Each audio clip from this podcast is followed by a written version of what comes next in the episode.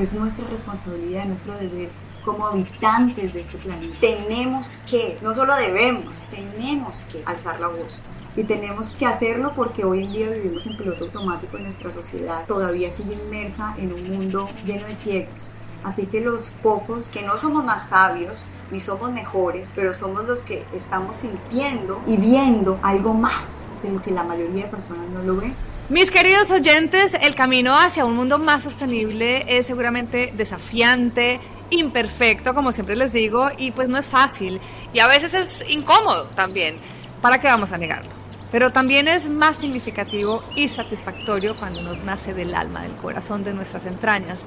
Las cosas que valen la pena y la alegría como el futuro de la vida del planeta requieren de cambios, esfuerzo y voluntad y salirnos de esa zona de confort, por supuesto. Ustedes ya saben que aquí en Bicla Podcast nos encanta invitar a expertos en diferentes temas asociados al medio ambiente, compartir las iniciativas que nacen de ese ingenio y de ese amor por la tierra y contar historias que nos inspiran. Y por eso hoy conoceremos el maravilloso proceso y la transformación de una mujer a la cual yo admiro un montón y Colombia ama de muchos años atrás. Ex señorita Colombia 2010, abogada, súper profesional, presentadora de televisión y además es presidenta, y esa es la parte más bonita, y es presidenta de la Fundación Animal Voices Colombia y creadora de Vida Friendly, un espacio dedicado a generar hábitos amigables con el medio ambiente. Sí, señores, Catalina Roballo está con nosotros hoy. Hola, Cata. Qué placer tenerte. Claro, qué rico, no, qué rico estar aquí contigo, qué rico compartir este espacio. Bueno, qué, qué privilegio poder compartir con tantas personas que te escuchan a través de este podcast lo que nos inspira a las dos. Bienvenidos los coherentes, los conscientes, los diferentes, los que quieren cambiar y los que no saben cómo hacerlo o por dónde empezar. Bienvenidos a Bicla Podcast. Oye, Cata, tu amor por la naturaleza y los seres que, lo habitan, especialmente por los animales, nace desde que eras una niña, cuando tenías 10 años y, contaste esa historia en algún lado que, que, leí que me encantó, que colgaste un letrero enfrente de tu casa que decía, recibimos todos los perros y gatos sin hogar. Y en este intento de convertir tu casa en un refugio, ¿qué fue lo que pasó? O sea, de verdad, a mí me encanta cuando, cuando esa pasión viene de tan chiquititos, ¿no? Porque es distinto cuando llegamos a una adulta y, y, empezamos a caminar o a transitar ese camino de la sostenibilidad, pero cuando nos damos cuenta adulta que es que no, momentico, es que yo era así desde que tenía 10 años, que yo me acuerdo y de repente antes, ¿no? Y luego más adelante, como a tus 21 años, eh, participas en el Reinado Nacional de la Belleza. Me gusta mucho que recordemos esa época de tu vida porque mucha gente no sabe realmente que también en ese momento de tu vida quisiste hablar también del medio ambiente y la gente como que empezó a darse cuenta, ah, Cata es diferente, un momentico, esta no es la reina que todos conocemos en Colombia, no, no, no, no, ella tiene algo distinto. Quiero que me cuentes cómo es que el reinado fue tu primer paso, tu primera motivación hacia el proceso de activismo por el planeta. Pues mira, Clau, como bien lo dijiste eh, hace un momento, uno digamos que tiene el privilegio de empezar a sentir esas afinidades más chiquito y eso viene de la familia porque pues en mi caso particular viene de un ejemplo de mi mamá y demás, pero pues con los años se transforma y uno va dándose cuenta realmente de lo que le apasiona, de lo que le gusta hablar, de lo que siente más sensibilidad. En el concurso nacional de belleza, que tú lo conoces de cerca, pues es un concurso que además de escoger a una representante colombiana para ir a certámenes de belleza internacional, pues también hace una labor social durante todo un año, viaja a cualquier rincón del país que te puedas imaginar y trabaja con obras sociales puntuales. A mí me empezó a llamar mucho la atención desde ese momento que ninguna obra social a la que yo participaba tenía que ver con el medio ambiente o con los animales, ¿no? Y entonces ahí me empieza una sensación de decir, ¿por qué? Porque sentimos tanta diferencia entre la vida dependiendo del cuerpo en el que llegamos, porque siempre eh, pensamos que los humanos somos superiores a los animales, porque pensamos que eh, algunos problemas sociales netamente dedicados al ser humano es más importante que un problema medioambiental. Entonces ahí poco a poco en el concurso como que me daba así unos pequeños discursos y la gente empezaba como, mmm, chistosita con esos cuentos ahí como medio raros que no se los conocemos muy bien. Y cuando eh, salgo del reinado digo, ok, no, no visité ni una sola fundación dedicada al medio ambiente de animales, yo quiero tener mi propia fundación y quiero empezar a hablar en lo que me dé la vida, que luego, bueno, llegó el, los medios de comunicación a mi vida mm, por un tema medioambiental y paralelo a toda la carrera que he hecho en entretenimiento, que mucha gente tal vez me recuerda por eso, siempre he tenido el lado medioambiental y animal ahí presente. Pues yo sí agradezco un montón eso porque primero eh, yo admiro siempre la labor de las reinas porque dedicarse 365 días de tu vida a labor social es de admirar y la gente no siempre ve esa dedicación que tienen estas mujeres de tantas horas al día, de tantos días al año por el servicio social. Sin embargo, qué lindo que tú lo veas por ese lado ambiental, porque, porque si bien las reinas se dedican a ayudar al, al ser humano, pues no podemos dejar un lado la naturaleza y no podemos dejar de entender que, que somos un todo y que qué lindo que, que tú te hayas dedicado por el lado de los animales, que me parece divino. Y justamente decías, llegan a tu vida los medios de comunicación. En programas de televisión donde has trabajado siempre has creado secciones animalistas y ambientalistas. Y una de ellas la llamaste Tu lado animal para el canal de RCN a finales de 2013. Y realmente es una maravilla poder tener ese propio espacio en un noticiero nacional de un tema que te apasiona. O sea, eres una privilegiada, lograste de alguna manera tu cometido. Y ese lado animal duró al aire todo el tiempo que trabajaste en el noticiero. Sí, mi, mi primer y bebé. imagínense que esa sección fue tan querida por los televidentes que aún está en Noticias RCN, aún sigue y perdura y eso que ya Cata no está allá, Cata está trabajando todavía, digamos que el ADN de nuestro canal RCN, pero su sección perdura en ese espacio todavía. Más o menos en el mismo año, Cata, eh, consolidaste tu fundación que se llama Animal Voices, de la cual yo sí quisiera conocer un poquitico más. Pues mira, empieza esta labor de, de tu lado animal, ¿no? Y pues fue de verdad un reto para mí que le abrieran un espacio que no existía en ese momento, dedicado 100% a los animales. ¿Y cuál era mi labor? Una vez a la semana yo contaba historias para sensibilizar. Y entonces en todos estos viajes, búsqueda de notas, porque yo hacía absolutamente todo en mi programa, eh, ahí me di cuenta que pues tenemos unas problemáticas sociales en Colombia gigantes relacionadas con el tema de nuestra protección de fauna doméstica. Digamos que Colombia tenemos unos avances Todos los animales posibles. en el cuidado eh, y protección de fauna eh, silvestre. Tenemos unas regulaciones bastante estrictas que no las tienen otros países, no las tiene por ejemplo Estados Unidos, que uno pensaría que está mucho más evolucionado en el tema. Aquí todavía se pueden comercializar animales silvestres y uno va a cualquier petco y ahí uno encuentra la iguana y la serpiente. Eso en Colombia no pasa. Pero en fauna doméstica, que esto es perro, gato, pues no tenemos, ni, no, no tenemos ninguna protección grande, entonces por eso vemos que en nuestro país hay millones y millones de perros y gatos abandonados en las calles pasando unas necesidades tremendas, sufriendo de verdad de unas condiciones muy deplorables y además creando un problema de salud pública a nivel social. Entonces con nuestra fundación lo que creamos fue campañas de esterilización masiva en los lugares más vulnerables de Colombia. Hemos viajado a lugares como Providencia, hemos estado en diferentes oportunidades en La Guajira, hemos ido, digamos, que a las zonas rurales eh, cerca a la capital colombiana para esterilizar masivamente. ¿Esto qué quiere decir? Más de 200 esterilizaciones gratuitas. Hemos hecho brigadas hasta de 500 esterilizaciones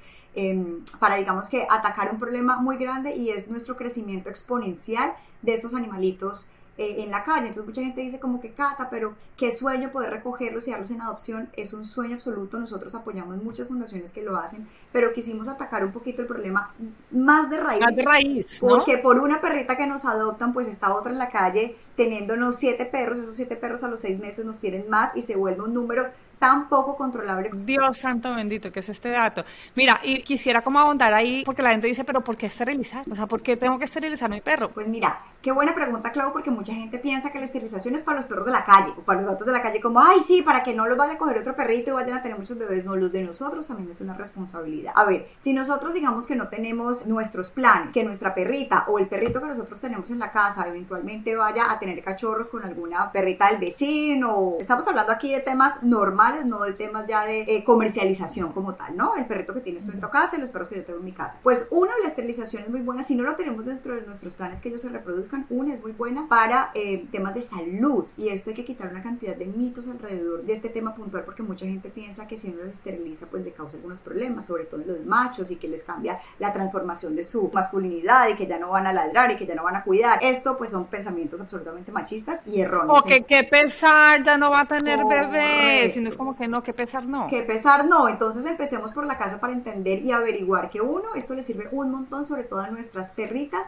y gaticas, temas de salud, ¿no? Temas hormonales y demás. Y también, pues, que es por favor, eh, de sentido común, controlar un accidente eventual. Es que cuando nosotros estamos en el parque, pues nadie dice que nuestro perrito, que a nosotros no nos interesa que tenga cachorros, pues vaya y salte otra perrita que está por ahí. O al contrario, entonces sí es una responsabilidad de nosotros como tenedores tener de verdad la capacidad para darnos cuenta que nuestros animales de compañía hay que, digamos que chulearles ciertas responsabilidades para que esto no se nos vuelva un problema más grande. Hay muchas cosas que pasan en nuestra vida, Cata, que al final digo yo que es lo que nos marca el camino y lo que nos dice, este es mi propósito de vida, eso es lo que yo quiero hacer en la vida, este es ese antes y ese después.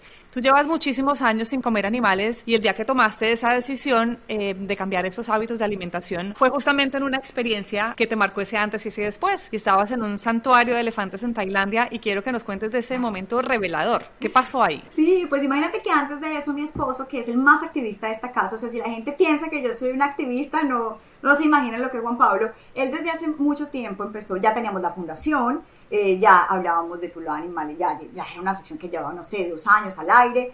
Eh, y entonces me empecé como a identificar a los ojos de muchas personas como, ay, la que le gustan los animales, ay, la animal lover y ta, ta, ta. Y de repente Juan Pablo me empezó a cuestionar el término animal lover. Me empezó a decir, ¿será que en nuestra casa nosotros realmente amamos los animales? ¿Qué es lo que estás diciendo? Y bueno, me dijo, no, Cata, yo creo que nosotros somos pet lovers. Nosotros sentimos amor por el perro, por el gato, pero animal lovers no creo, porque nosotros en la casa tenemos el pollo en el almuerzo, la vaca en el almuerzo, el cerdo en el almuerzo, entonces nosotros tenemos que, que investigar sobre el tema. Yo le para allí, no empieces con tu locura, o sea, esto es un extremismo, la pirámide alimenticia, la cadena, acordate de eso que nos enseñaron en primaria, no va a pasar, te lo juro, yo le dije, no va a pasar, además uno se desmaya, le cae el pelo, no, no, no, eso es para deja de meterte en tus cuentos, y él como que, bueno, tiempo después, a los meses, para mí me quedó como sonando la idea, eh, nos fuimos para Tailandia, y digamos que tú sabes que en este país tiene una explotación gigante por dos tipos de animales específicamente, por los grandes felinos, los tigres, y por los elefantes, hay una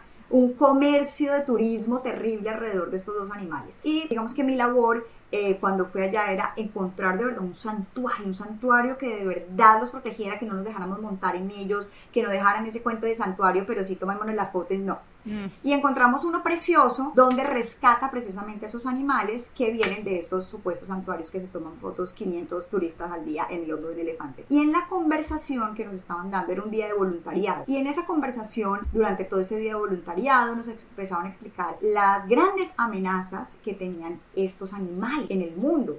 Y cuando me nombran la primera amenaza es pérdida de su hábitat, yo digo, ok, pérdida del hábitat, o sea, estamos hablando que esto sucedió hace ocho años atrás, cuando me dicen, ok, y la pérdida del hábitat es por nuestros hábitos de alimentación. Entonces, la ganadería industrial es una de las que más eh, genera deforestación en el mundo. Y, es, y yo, como que, ¿cómo es esto? Empiezas a atar cabos y dices, Dios santo bendito, ¿qué está pasando? Juan Pablo, ¿qué me dijiste?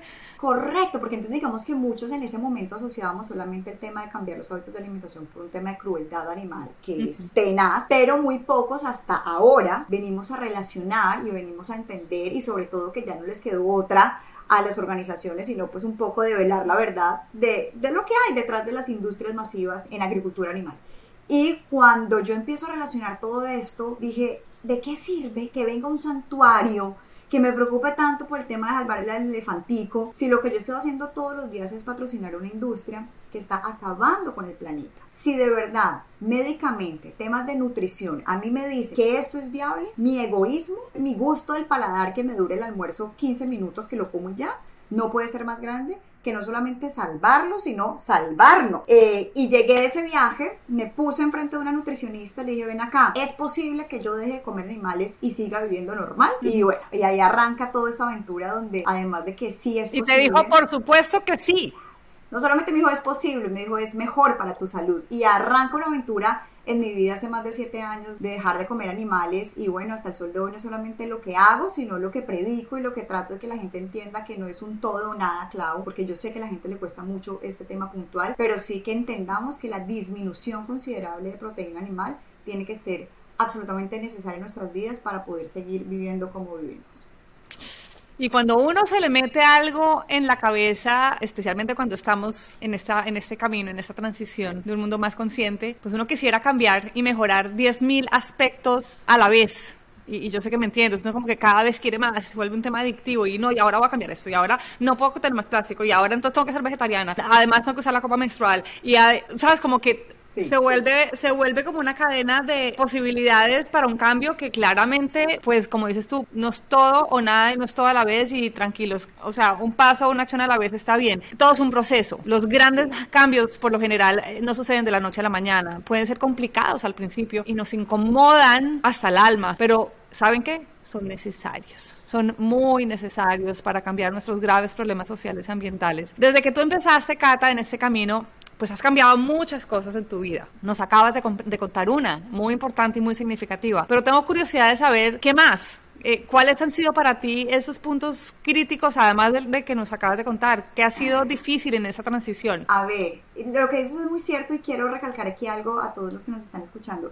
Esto no se trata de la perfección solamente por una razón, porque es una utopía, porque es imposible. Entonces aquí me encanta porque los que no hacen nada nadie los critica, pero los que hacemos, entonces cuando, pero te vi en la calle con una botella plástica. Pues claro que me viste en la calle con una botella plástica porque es imposible que en el mundo, en los 365 días del año, yo no vaya a tocar una botella plástica. Entonces, es una utopía, ¿por qué? Porque en el mundo que tenemos concebido socialmente, capitalista, en donde estamos desarrollándonos, nada son 100% sostenibles. Hay más cosas que son más sostenibles, otras menos sostenibles. Un cepillo de dientes de bambú ¿Es mejor que el uno de plástico? 100%. ¿Pero el de bambú es 100% amigable con el planeta? No, porque también hubo una huella de carbono importante para su elaboración, distribución, etc. Entonces quiero aclarar eso para que la gente un poco sepa que, que esto no se trata de la perfección, sino se trata del progreso y los avances que sí podemos dar todo, pero que no queremos dar mucho. Ahora sí contesta, después de esta cantaleta.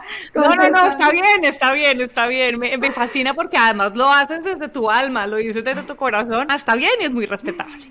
Óyeme, em, entonces, ¿Qué, ¿Qué, ha sido lo más difícil? Mira, digamos que el tema de la alimentación para muchos que pensó que sería lo, más difícil, no, para mí no fue tan complicado. Eh, el tema, digamos que dejar de utilizar, disminuir considerablemente casi en, su totalidad productos que hagan pruebas en animales, fue un reto muy grande porque además al principio uno estaba muy confundido de entonces que sí, que no, las regulaciones son bastante confusas por el tema de China, hasta que uno como que no entra bien a indagar sobre el tema pues se da cuenta que muchas marcas de las que nosotros amábamos lo hacen y también se volvió un tema complejo, digamos que de, poner la cara y decir, ok, hablo de frente en contra de esto y me voy de frente con las marcas porque además, pues tú sabes que nosotros trabajamos también con marcas y yo sabía que irme con este tema era quitarme 70% de la posibilidad de marcas con las que ya he trabajado, con las que podía trabajar. Y pues hijas de Bill Gates no, no somos, entonces claramente cuando a ti vivir te dicen, de algo. Cuando a ti te dicen como que, Cata, mira, te llegó esta campaña de, sé,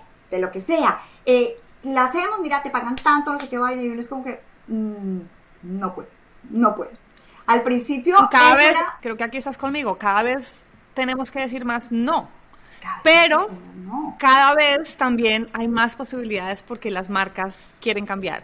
Claro, quieren hacer las cosas bien. Quieren cambiar, pero también aquí, bueno, entran unos, unos velos que uno tiene que, digamos que en qué posición tan sentada está de decir, ok, listo, cuando lo hagas lo hacemos o ven acá que lo que estás haciendo es una línea súper distinta al resto, o sea, siento que, que, hay que apoyar muchos avances de muchas marcas, pero también siento que muchas marcas están montándose a un bus con etiquetas no tan, tan conscientes y tan, y tan del alma. Greenwashing, tú lo has dicho. Pero bueno, recapitulando, el tema de moda sostenible, que tú ya me darás unas clases bien interesantes sobre el tema, eh, también se vuelve un reto, porque cuando tú vas caminando por un centro comercial y ves las marcas favoritas de todo el mundo, entonces ves el el Stradivarius, el no sé qué, el Chanel, tú vas caminando y estás acostumbrado a comprar. Hay muchas cosas. Cuando tú te dices un momentico, no, a ver, pensemos, no lo podemos hacer por el medio ambiente, no lo podemos hacer por lo que hay detrás, por la explotación humana que hay, o sea, no está bien, pero te tiembla la mano, o sea, te tiembla la mano para dar tres pasos. Y cuando yo ya empecé a sentir que cada vez que entraba a estos almacenes y me sentía como haciendo un delito, o sea, como que miraba para todos los lados, dije, ya, ya, ya. Tranquila, Cata. sí, dije, no, no, no. No, no estoy cometiendo un delito no estoy cometiendo un delito, pero me gusta la sensación porque sé que internamente ya mi alma le está peleando y diciéndome, hay otras posibilidades allá afuera, te está pasando lo mismo que con la comida que le pasa a muchos que dicen, pero entonces si no como pollo, ¿qué como? Entonces estaba igual, pero entonces si no compro Sara, ¿qué compro? No, pues lo que hay es mil maneras para apoyar comercios justos y sostenibles que ya hoy en día ya le he cogido la caña y me ha ido muy bien en el tema, pero eso también ha sido un reto. Entonces sí me gusta decir a la gente como que no piense que es que todo uno lo hace bien, pues y perfecto, pero sí siento que yo también me incomodo todos los días para intentar hacer las cosas mejor. No las hago de todo, todo, bien, pero las intento hace parte del ejercicio eh, transitar el hecho de cuestionarnos, ¿no? Y, y de pensarnos y perdonarnos y resignificar. Es muy fácil que la gente se siente a juzgarte cuando haces algo, pero cuando no haces nada, es como que, ah, pues igual él no hace nada, entonces no le juzguemos. Y resulta que hay una mujer a la que yo admiro un montón, que se llama Mariana Matija, que si no la conoces, te la súper recomiendo. Y tengo un libro eh, que se llama Somos la última generación que puede salvar el planeta. Y hay una parte de su blog que, que me encantaría que escucharas y que escucharan todos nuestros oyentes, justamente dedicado a esas personas que se sientan a juzgar. Y dice, creo que cualquier persona que haya tratado de hacer algo significativo por otras personas, por los animales o por el mundo, entenderá fácilmente a qué me refiero, puesto que cuando alguien se atreve a mirar más allá de su propio ombligo y a preocuparse por cosas que sean diferentes al bienestar inmediato e individual, casi al instante empieza a recibir cuestionamientos, que pueden llegar, por supuesto, a ser bastante hostiles, como le decía Cata ahorita, sobre la coherencia. Que si está haciendo X, ¿por qué no está haciendo Y? Que si habla de una cosa, ¿por qué no habla de lo otro? Que si quiere hacer una donación a una causa, ¿por qué no está donando más? Que si trabaja de corazón por una causa, ¿por qué no lo hace gratis? Que para qué deja de comer carne si igual tiene celular? Y otro montón de preguntas y señalamientos, usualmente con escaso sentido que al parecer busca demostrar que da igual cuánto te esfuerces porque siempre te va a quedar faltando algo. Y por lo tanto, la única opción, la única opción que resulta coherente es no cuestionar nada y no comprometerte con nada. Y en este caso debo decir que mi recomendación es que sigas con lo tuyo, que lo hagas de la manera como lo estás haciendo, con amor, con respeto, que no importa qué tan coherente eres, si lo estás haciendo, siempre valdrá la pena. Y me encanta que hayas tocado este tema porque, porque es muy duro cuando nos dedicamos a hablar de la tierra, a salvar los animales, a cuestionarnos, eh, porque del otro lado siempre hay muchos más, porque desafortunadamente aún somos minoría. Cata, ¿llevas eh, cuánto tiempo casada con tu esposo? Casada vamos por ocho años. ¿Y con él? Y con él 11. 11 años. Yo llevo 18 años con, con, mi esposo, que es, no es ambientalista, no quiero decir que es cero, es, no es ambientalista, tú por lo menos tienes un, alguien que te empuja. ¿Qué tan fácil es cuando, en el caso de Juan Pablo es al revés, qué tan fácil fue que él te llevara, digamos, como a ese camino? Porque yo estoy en ese trabajo, no creas, y no me quiero rendir en el, en el intento. Pues mira, eh, ay, ¿qué te puedo decir? Yo siento que hoy en día, pues ya tenemos eh, la facilidad de bombardear de información y de argumentos y de temas fácticos, ¿no? Hace años atrás este tema medioambiental, hablar del tema de cambio climático, hablar de la relación de nuestra alimentación con problemas ambientales, era pues un tema inventado de hippie en Narnia y que aquí no tenía bases científicas de nada.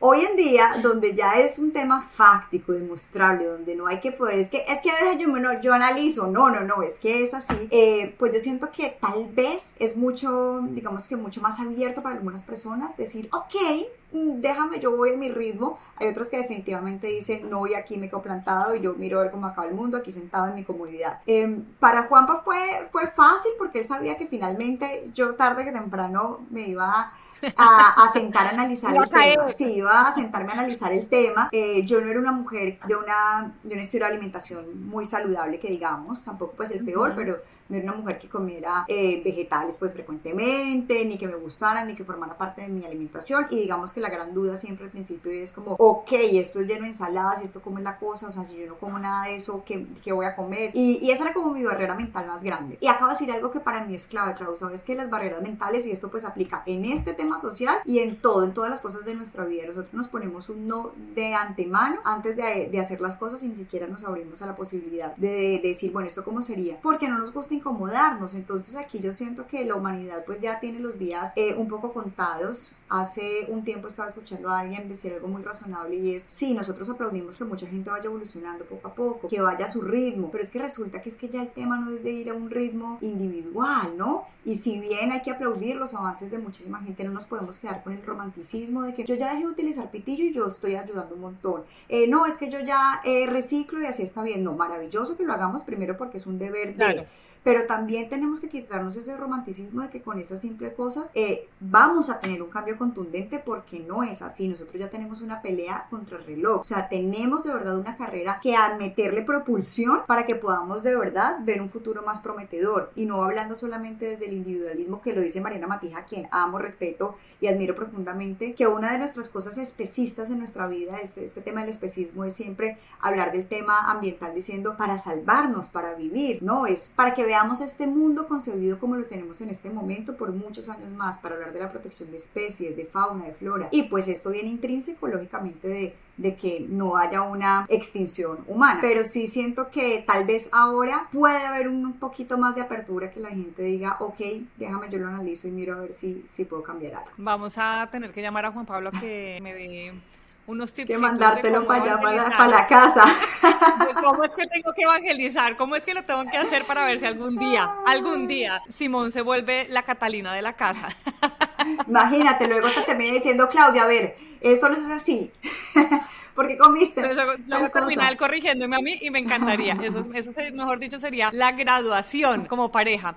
Cata, una palabra que defina la naturaleza. Ay, magia. O sea, para mí es, es ver magia y perfección en cada cosa. Es que vivimos, claro, en piloto automático y esto nos pasa a todos. Además, sentimos que la naturaleza es estar en el campo rodeada de árboles y ríos. Mira, la naturaleza es voltear, salir de tu casa, subir la mirada y ver una palmera, ver un árbol y decir, esto ya es la conexión con la naturaleza, es que tenemos que dejar de pensar y como lo dice Mariana, que la estamos trayendo a colación a cada instante, pero es que a ambas nos gusta. No, maravilloso, síganla, ya eh, eh, Ella habla, tiene algo muy lindo, una frase que dice, eh, el planeta que somos. Nosotros siempre hablamos del planeta, ayudar al planeta, y es que hay que salvar el planeta, no es que nosotros somos el planeta, todo está, todo está conectado, entonces no es que la naturaleza sea las montañas, el río, la flor, el animal, la naturaleza también somos nosotros, nosotros formamos parte de entonces, sí siento que cuando nos volvamos a conectar y, me encanta un poco hablarle a la gente y decir esto no necesariamente tiene que ser que todos nos volvamos hippies, estemos en la mitad de la sierra eh, así con trajes de guayú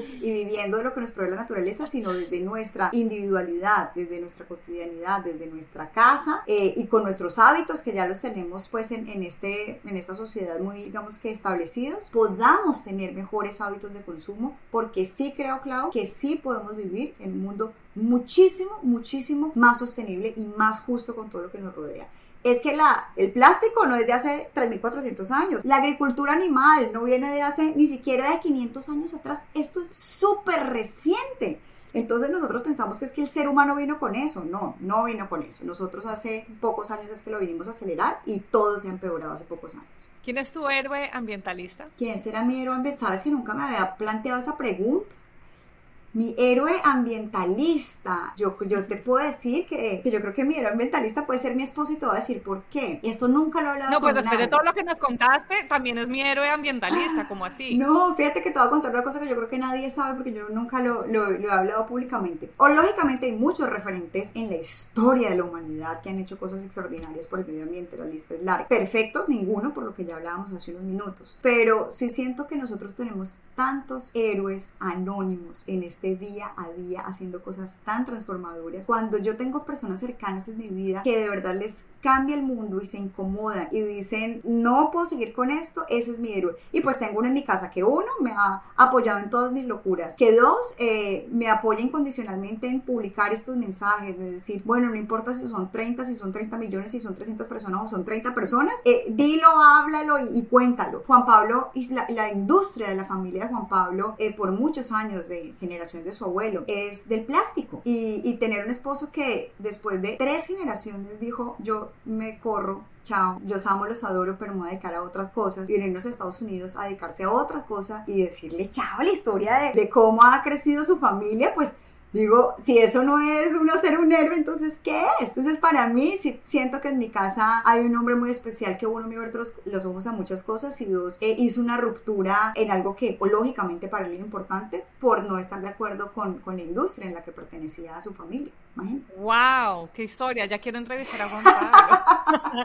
un deseo para el planeta, Cata. Ay, un deseo para el planeta, Clau. A ver, te puedo decir que un deseo para el planeta es que utilice toda su magia, su cosmos, su polvo mágico y nos haga eh, solamente una especie más consciente. Y es, y es la raza humana. Todo funciona divinamente bien, todo, todo está en armonía, todo está en perfecto movimiento nosotros somos los únicos que estamos ahí con esta pata chueca que no estamos dejando funcionar el reloj. Entonces, si el, mi deseo para el planeta sería que nosotros, porque te digo algo, la raza humana es preciosa también. Somos el gran problema, pero somos la gran solución. Somos mágicos. Imagínate donde nosotros estuviéramos conectados de verdad con el planeta. No, esto sería una maravilla. Entonces, yo no quiero que desaparezcan los, los humanos así de la nada, pero sí me gustaría que si, si una lámpara de Aladino pudiera ser que nosotros entendiéramos de verdad la magia que tenemos alrededor. Un sonido preferido de la naturaleza. Uy, el río. Me encanta el sonido del río, me encanta el mar, vivo cerca, vivo en el mar, pero el río me fascina. Bueno, es que además claramente crecí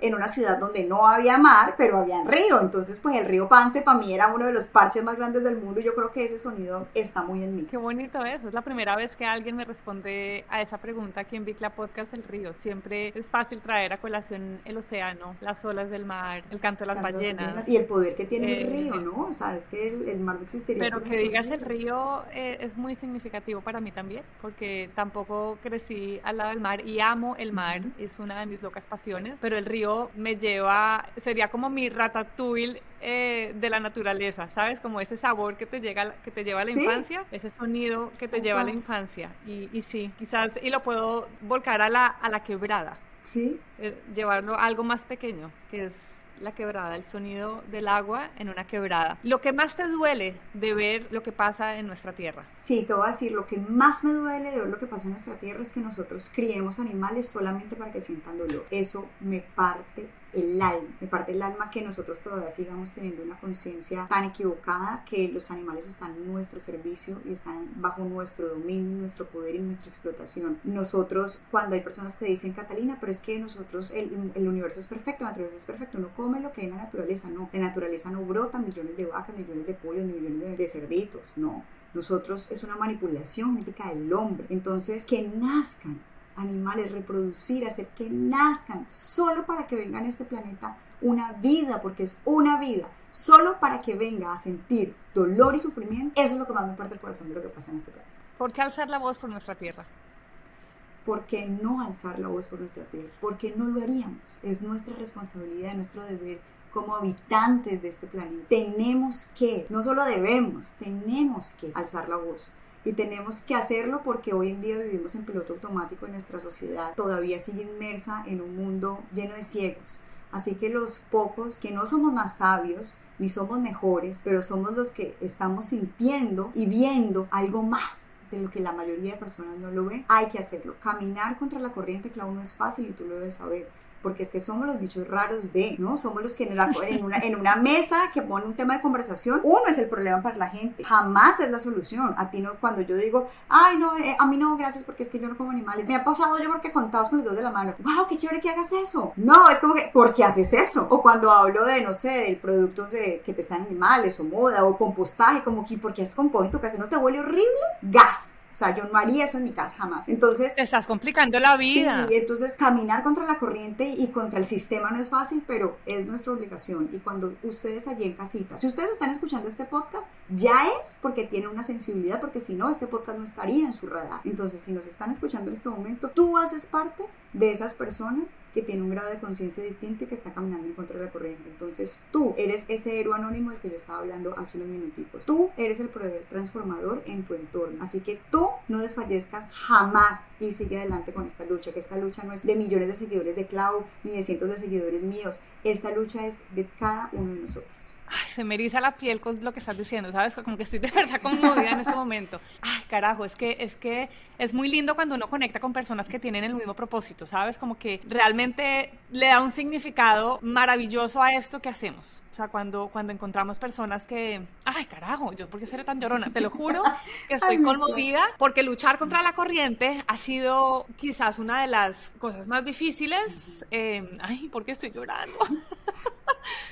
No, o sea, una de las cosas más difíciles y es muy lindo y muy inspirador. O sea, de verdad, gracias, Cata, por lo que haces, por lo que dices, cómo inspiras, eh, las palabras que, que, utilizas para contagiar ese, ese amor por la tierra, eh, por defender nuestro ecosistema, nuestros animales. Y yo creo que todos tenemos una misión detrás de nuestras redes sociales y la tuya al final, pues es eso, es compartir un estilo de vida más respetuoso con el planeta, seguir aprendiendo, seguir mejorando, informando de una manera correcta, entrevistando a personas personas que son conocedoras de temas que seguramente nosotros no somos conocedoras de muchos temas y, a mí eso es lo que me gusta al final porque, porque yo quiero que la gente siempre entienda, no es que Claudia se las sabe todas, es que a mí me fascina aprender, es que a mí me encanta entrevistar a personas que han estudiado biólogos marinos, que saben muchísimo más que nosotros, pero es que nosotros somos solamente un canal. Correcto. Un canal y, y, y para eso Cata también usa sus redes sociales y usa su trabajo y usa su voz que es poderosa y que ha entendido y lo entendió desde muy pronto en su profesión a usarla y entender realmente que no somos famosas por ser famosas. Es que, es que tenemos una responsabilidad detrás de nuestra voz y, y hacerlo desde nuestra pasión es un privilegio. Entonces, nada, yo, yo sí los invito a que, a que se sigan inspirando con historias como la de Catalina, como la de Mariana Matija que la mencionamos hoy, como la de muchas personas que han pasado por acá y héroes ambientalistas, como dice Cata, anónimos que hay millones y que seguramente se los pueden encontrar eh, en el camino y, y, hay que, y hay que aplaudirles esa labor. Cata, muchísimas gracias por habernos acompañado hoy en Bicla Podcast. Es de verdad un honor. Me conmoviste de verdad demasiado. Y besos a Juan Pablo. Dile que también es mi héroe ambientalista. yo no, mi Clau, pues de verdad que te quiero decir que gracias a ti, gracias a ti por este trabajo que has hecho hace tantísimos años, eh, porque siempre has tenido también esa sensibilidad desde que yo te, conozco, y no solamente en persona, sino desde que para mí eres una persona reconocida en televisión, ya hablabas del tema. Gracias por todos esos avances y todas esas eh, múltiples plataformas que nos das para aprender todos los días más. Gracias a todos los que nos están escuchando. Vuelvo y lo repito porque es que ustedes son el poder de nosotras y del planeta. Gracias de verdad por generar estos espacios, por conectar con gente. Gracias a ti también he identificado una cantidad de personas maravillosas. Y esto se trata de unirnos y hacer esta comunidad cada vez más grande, más fuerte, porque es el momento de actuar con todas nuestras fuerzas no sabemos si vamos a salvar este mundo como lo tenemos concebido. Ese, ese no es la meta como tal para nosotras, pero sí estoy seguro que tú compartes conmigo que la meta es mientras nosotros estemos en este plano terrenal, tenemos la responsabilidad de hacer todo lo que está a nuestro alcance, hasta el último suspiro, para dejar este mundo un lugar mejor del que lo encontramos. Y si ustedes quieren conocer muchísimo más de este proceso de transformación de Catalina, yo los invito a que obviamente la sigan en sus redes sociales, que es arroba Catalina Roballo, y además que apoyen su fundación www.vidafriendly.com. Gracias, Cata.